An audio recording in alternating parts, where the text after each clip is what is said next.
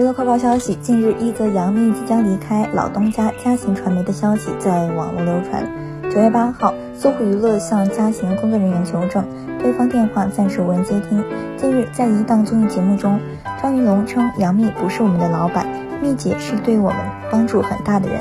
据天眼查 APP 显示，西安嘉行影视传媒股份有限公司于二零一六年五月由西安同大实业股份有限公司变更为现名。目前，该公司注注册资本为两千万人民币，曾家为法定代表人、董事长兼总经理。最新年报信息显示，